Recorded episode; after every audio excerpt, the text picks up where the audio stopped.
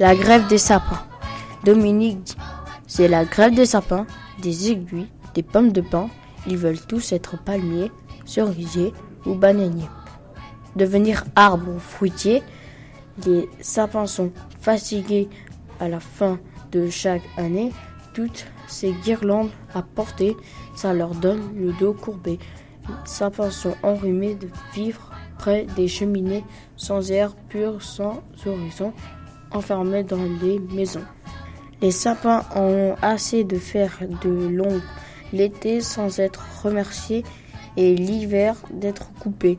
Les sapins font grise mine et attrapent des angines qu'ils soignent avec du parfum de la sève de sapin. Les sapins ont déclaré que pour la nouvelle année, ils se montreront en congé, la forêt sera fermée, les sapins s'en vont au vert, les sapins quittent l'hiver pour aller se faire bronzer au chaud sur les cocotiers.